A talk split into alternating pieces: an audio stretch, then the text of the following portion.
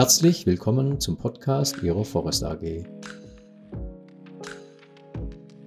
Hallo, mein Name ist Jürgen Päger. Ich bin Berater und Trainer für Umwelt, Energie, Arbeitsschutz und Qualitätsmanagementsysteme und erstelle diese Podcasts gemeinsam mit der Forest AG für Sie. Heute geht es um die Strompreisbremse sowie die Gas- und Wärmepreisbremse. Diese beiden Energiepreisbremsen gehen zurück auf zwei Gesetze aus dem Dezember 2022, dem Gesetz zur Einführung einer Strompreisbremse und dem Gesetz zur Einführung einer Gas- und Wärmepreisbremse.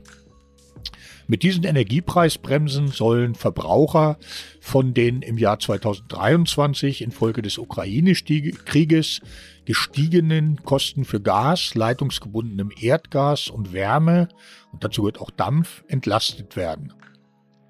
Es hat ja im Jahr 2022 auch schon Entlastung gegeben, etwa die Aussetzung der EEG-Umlage und beschlossen wurden deren Abschaffung im Jahr 2023 seit dem 1.1. Ähm, in dem Gesetz zur Einführung einer Strompreisbremse sind auch Regelungen zur Abschöpfung von Übergewinnen bei der Stromerzeugung enthalten, die wir aber hier in diesem Podcast nicht behandeln werden. Beginnen wir bei der Strompreisbremse. Die Strompreisbremse gilt für die Stromverbräuche aus dem Jahr 2023, kann aber gegebenenfalls bis zum 30.04.2024 verlängert werden. Verpflichtet sind die Elektrizitätsversorgungsunternehmen EVU. Diese müssen den Preis für die Letztverbraucher absenken. Unternehmen, die kein EVU haben, weil sie etwa direkt am Stromgroßhandel teilnehmen, wie es ja viele mittlere und größere Unternehmen tun, haben auch Anspruch auf die Absenkung. In dem Fall erfolgt sie durch den Regelzonenverantwortlichen Übertragungsnetzbetreiber.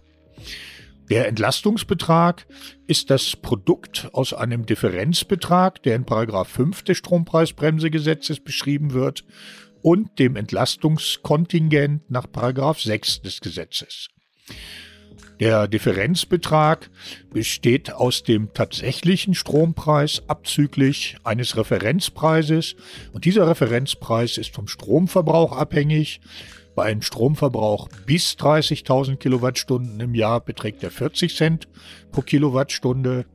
Bei einem Stromverbrauch oberhalb von 30.000 Kilowattstunden im Jahr 13 Cent pro Kilowattstunde. Und das Entlastungskontingent beträgt im Falle des niedrigeren Stromverbrauchs 80 Prozent des Vorjahresverbrauchs, bei einem Stromverbrauch oberhalb von 30.000 Kilowattstunden im Jahr 70 Prozent des, des, des Vorjahresverbrauchs. Das heißt also praktisch, da der Differenzbetrag der tatsächliche Strompreis abzüglich des Referenzpreises ist, wird der Strompreis auf den genannten Referenzpreis begrenzt. Entlastet werden aber eben nur 80 Prozent des Vorjahresverbrauchs beziehungsweise 70 Prozent beim höheren Stromverbrauch, also nicht der gesamte Stromverbrauch, Hintergrund ist, dass man mit dieser Senkung des Preises nicht die Anreize zum Stromsparen verringern will. Ja, und bei der Gas- und Wärmepreisbremse sieht es so ähnlich aus, nur die Referenzpreise sind andere und die Grenzen. Hier gilt äh, zum Beispiel beim Gasverbrauch ein Referenzpreis von 12 Cent pro Kilowattstunde bei einem Stromverbrauch bis 1500 Megawattstunden im Jahr bei einem höheren Strom, äh, bei einem höheren Gasverbrauch von 7 Cent pro Kilowattstunde. Die Entlastungskontingente betragen ebenfalls 80 Prozent bei einem Gasverbrauch unterhalb 1500 Megawattstunden pro Jahr, 70 Prozent bei einem Gasverbrauch oberhalb 1500 Megawattstunden im Jahr. Bei Wärmeverbräuchen besteht der Referenzpreis oder liegt der Referenzpreis bei 9,5 Cent pro Kilowattstunden auch hier liegt die Grenze bei 1500 Megawattstunden im Jahr. Liegt der Wärmeverbrauch höher, beträgt der Referenzpreis 7,5 Cent pro Kilowattstunde.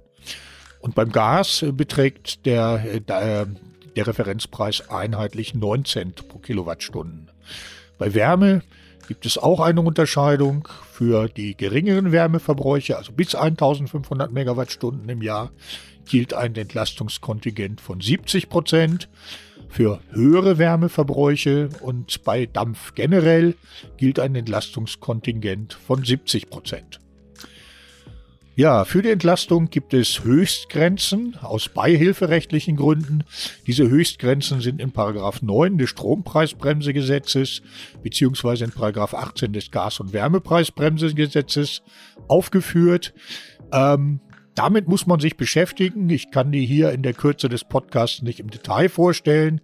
Das ist aber wichtig, denn Unternehmen müssen bis zum 31.03.2023 dem EVU bzw. ihrem Gas- oder Wärmelieferanten mitteilen, welche Höchstgrenzen voraussichtlich anzuwenden sind.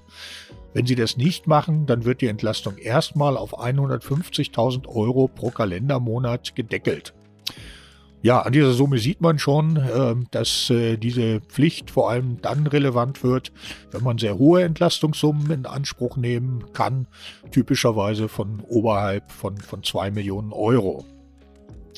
In dem Fall äh, bestehen ohnehin Mitteilungspflichten, wenn nämlich die Entlastungssumme voraussichtlich größer als 2 Millionen Euro im Jahr ist, ist das dem Versorgungsunternehmen und der Prüfbehörde mitzuteilen.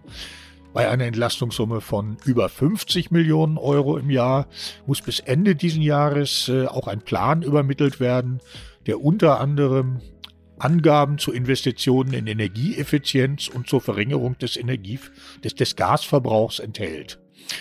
Ähm, nach dem 31.12.2023, also Ende des Jahres, nach dem Ende des Jahres, müssen dem Versorgungsunternehmen und der Prüfbehörde die tatsächlich anzuwendenden Höchstgrenzen mitgeteilt werden. Und weiterhin müssen alle Unternehmen, wo der Entlastungsbetrag 100.000 Euro im Jahr überschreitet, bis zum 30. Juni 2024 die in Paragraph 30 Absatz 5 des Strompreisbremsegesetzes bzw. Paragraph 22 Absatz 5 des Gas- und Wärmepreisbremsegesetzes aufgeführten Informationen übermitteln. Das heißt also, als Unternehmen haben Sie ab einer Entlastungssumme von über 100.000 Euro im Jahr Mitteilungspflichten, die Sie unbedingt beachten sollten. Ja, so viel für heute. Ich hoffe, dieser Podcast hat Ihnen gefallen und wir hören uns bald mal wieder.